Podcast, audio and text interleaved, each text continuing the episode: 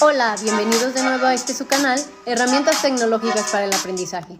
El día de hoy revisaremos tres herramientas que pueden ser utilizadas en la educación. Blog. ¿Qué es un blog? Un blog es una página web en la que se publican regularmente artículos cortos con contenido actualizado y novedoso sobre temas específicos o libres. En pocas palabras, un blog es un espacio en Internet que puedes usar para expresar tus ideas, intereses, experiencias y opiniones. Qué padre, ¿no?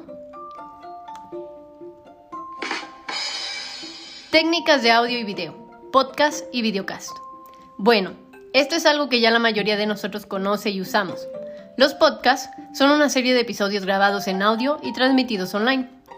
Videocast o video podcast es una técnica multitudinaria que permite emitir información de audio y video mediante una transmisión digital generalmente realizada por Internet.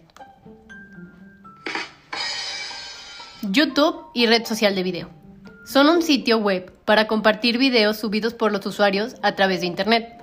Por tanto, es un servicio de alojamiento de videos.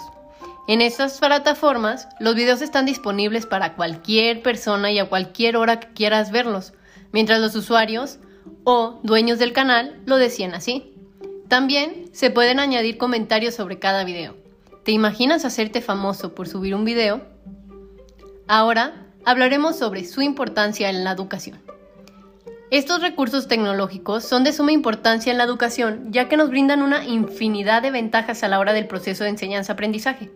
Por ejemplo, nos abre espacios donde se da la participación interactiva de los alumnos, Facilitan el autoconocimiento a través del feedback que proporcionan los comentarios y críticas de las publicaciones.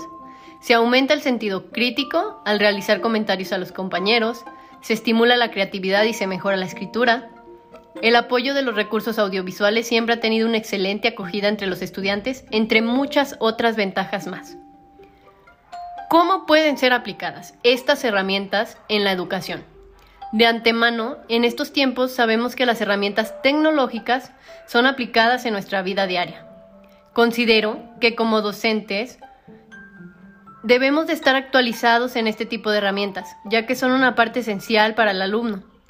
Debemos de incluirlas en nuestras clases y hacer actividades que los alumnos puedan desarrollar de la mejor manera con estas herramientas.